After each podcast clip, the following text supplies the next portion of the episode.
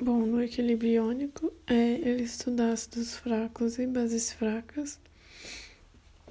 É, constante de acidez Ka, ela é dada por concentração dos produtos sobre concentração dos reagentes. E quanto maior esse Ka, maior é a força do ácido. É,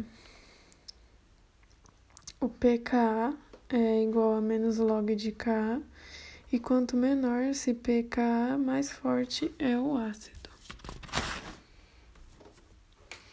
Constante de basicidade, ela é dada por é, concentração dos produtos sobre concentração dos reagentes. Quanto maior o Kb, que é a constante de basicidade, maior é a força da base e PKB é igual a menos log de KB, e quanto menor esse PKB, mais forte é a base.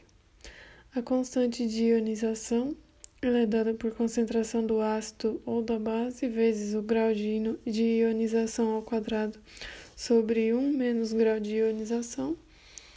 E essa relação ela é conhecida como lei de Oswald, que diz que quando tem uma base ou ácido fraco, diluído na água, é, aumenta o, o grau de ionização, porque aumenta a quantidade de água.